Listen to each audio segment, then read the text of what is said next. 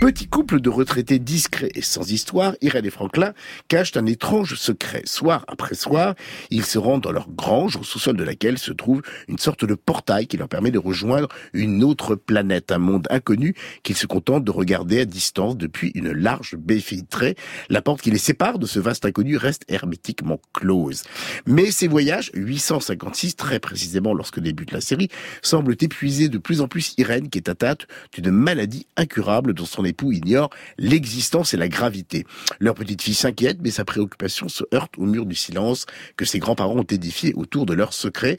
Un secret d'ailleurs menacé par les agissements de plus en plus intrusifs de leur insupportable voisin, jusqu'au jour où Irène découvre un jeune homme dans leur poste d'observation spatiale.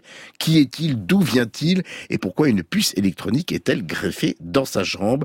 Autant de questions sans réponse qui vont à jamais bouleverser l'existence de nos deux héros. Vers les étoiles, une série en huit épisodes disponible sur la plateforme Prime Video, un space opéra initiatique, contemplatif et philosophique qui questionne notre humanité, sa fragilité et notre mortalité face à l'infini vertigineux de l'espace.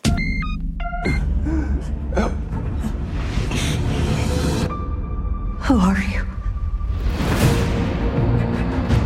Do you think he's some kind of alien? He could be dangerous. I think I know how to find him. Take care of this. I need to see where all this leads, Franklin, and I want you there with me. You're always looking for an answer to life's great mystery. I found mine here in this house with you. They control everything. It's just a way to protect the secret. More of those, by the way.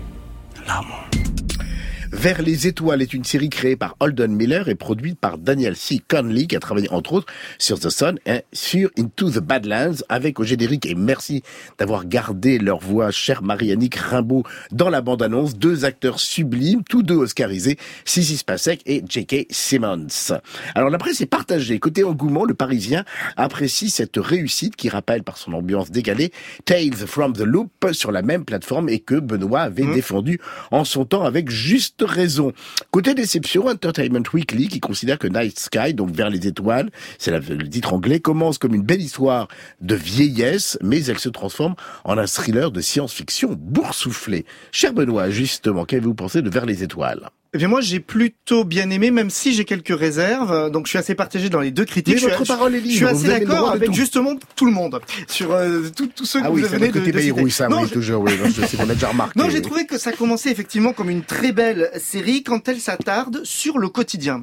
Et c'est ça que je trouve euh, assez beau euh, dans cette série, c'est qu'elle n'a pas peur de rester sur ces moments quotidiens. Alors il y a certes ces moments, ce couple euh, vieillissant qui, qui qui qui est là, qui aime se retrouver, cet amour entre ces deux euh, personnages euh, interprétés à la perfection par euh, Sissy Spacek et J.K. Simons. Euh, donc tout ça est, est très juste. Quand la dimension fantastique arrive, effectivement, ça part dans le thriller un peu plus classique de, de cette bataille entre le bien et le mal qu'on a pu voir 10 milliards de fois avec Facile mot, oui. oui, avec une vague secte, bien évidemment, dont on ne sait pas grand-chose, mais la série retient en permanence ça tout le temps. Et j'ai j'ai aimé cette façon dont elle retient jusqu'au au bout de cette première saison cette, cette histoire-là. Euh, le problème, c'est que quand la série se termine, euh, donc je, je dirai rien, vous inquiétez pas, je vais pas divulgacher. Quand la Je série, quand la série se termine, je, suis- je, suis- je suis rempli de doutes. Je me dis, mais alors, qu'est-ce que ça va nous raconter maintenant? Parce que pour moi, ça se finit presque bien là, comment ça se termine. Donc j'aimerais finalement que ça Or, il est s'arrête. déjà question d'une deuxième saison. Voilà, hein. et, et ça, et ça, j'en ai bien peur parce que ça dit, et dans votre résumé, vous le disiez très bien, ça dit quand même beaucoup de choses euh, assez touchantes sur, certes, la vieillesse, notre rapport à, à- à la mort, etc. Mais The Leftovers l'avait très bien fait, par exemple aussi.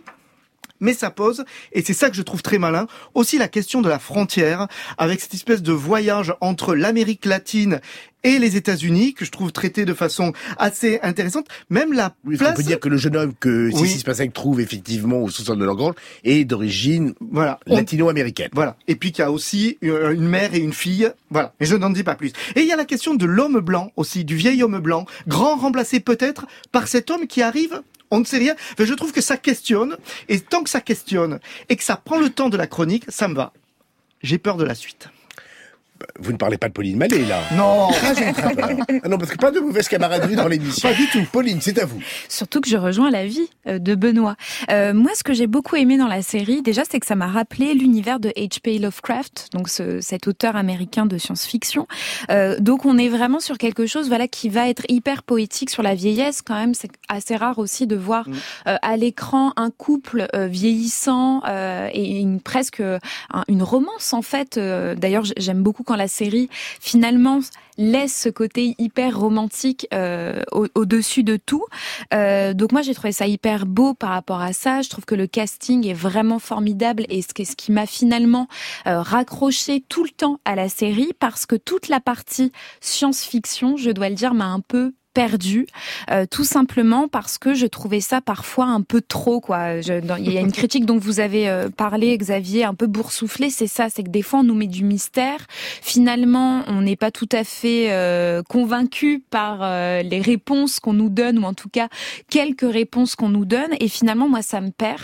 Euh, probablement aussi parce que je trouve ça un peu fouillis au niveau de ce qu'on veut nous proposer. C'est comme si des fois j'avais l'impression qu'il écrivait euh, à mesure qu'il nous le proposait donc j'ai l'impression que c'est pas du tout solide. Donc je n'y crois pas.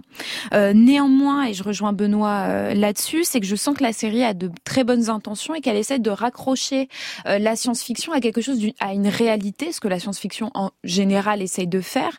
Mais là d'une manière un peu plus un peu plus décalée en nous proposant justement un récit sur la maladie, sur la mort, sur l'amour aussi, et en assumant tout à fait ce côté presque dramatique, presque mélodrame aussi. euh, donc je trouve ça, voilà, je suis un peu mitigée. Nina Masson. Moi, j'ai eu un coup de cœur pour ces deux personnages euh, merveilleux. Ce sont eux, d'ailleurs, les, les deux vraies étoiles euh, de cette série. Et du coup, c'est à eux que je me suis euh, euh, raccrochée effectivement tout du long. Je trouve que c'est l'éloge de la douceur, en fait, cette série. Il y a une telle simplicité euh, qui se dégage euh, de, de ces deux personnages qui sont euh, infiniment attachants quand même. Euh, deux personnes âgées qui contemplent quand même l'extraordinaire avec cette exceptionnelle simplicité, avec ce décalage qui, je trouve, marche plutôt entre euh, justement le quotidien très paisible, très calme de, de deux retraités et l'immense mystère intergalactique qui habite euh, la série. Et puis je trouve ça tellement beau que pendant tant d'années, il n'est pas osé franchir cette porte vers les étoiles. C'est trop mignon, quoi. Parce que tout simplement, ils ont... qu'ils ont sacrifié quelques souris, disent-ils, dans le premier Ils ont sacrifié, oui. Et que du coup, ils ont fait marche arrière. Non, mais c'est ça, en fait, c'est parce qu'ils avaient peur, parce qu'ils sont ordinaires. Justement, il n'y a pas euh, d'esbrouf, il y a une forme d'humilité aussi, je trouve d'ailleurs, euh, dans le, fait de, de, de refuser euh, d'aller d'aller plus loin, contrairement à ce personnage de voisin insupportable qui lui tente le tout pour le tout, etc. Et c'est grâce à leur regard euh, qu'on passe de l'infiniment grand, donc cette, cette mystérieuse euh, galaxie, à l'infiniment intime, c'est-à-dire et en ça pour moi la série elle est très bien écrite parce que euh, l'histoire de cette planète va nous permettre de rentrer dans leur cœur et c'est ça qui nous intéresse, en tout cas qui moi m'intéresse, c'est-à-dire dans le drame intime qui accompagne euh, leur vie et on va voir comment l'arrivée de ce jeune homme va redonner goût euh, à la vie à cette à cette vieille dame et d'ailleurs ce jeune homme je trouve qu'il a leur image, il est beau, il est blessé, il est tendre, enfin on a envie de le prendre dans les bras quoi. Enfin comme moi d'ailleurs, j'avais envie de prendre tous ces personnages euh, dans les bras. on passe, mais vraiment, on passe un moment de douceur, de, calme, un moment rare aussi parce qu'il y a tout euh, cet aspect de science-fiction qui, accompagne euh, cette histoire. Donc voilà, c'est une fenêtre euh, vers l'infini qui moi m'a emporté, je dois dire. Très bien interprété, très bien mise en scène, effectivement. Il y a quand même une espèce de contemplatif qui fonctionne bien. Je suis un peu comme mes deux petits camarades. J'aurais aimé que le scénario soit un tout petit peu à l'image, justement, de cette structure classique, mais solide de la mise en scène. Mais néanmoins, on vous recommande bien évidemment vers les étoiles, ne serait-ce que pour les formidables comédiens. C'est disponible disponible sur Prime Video.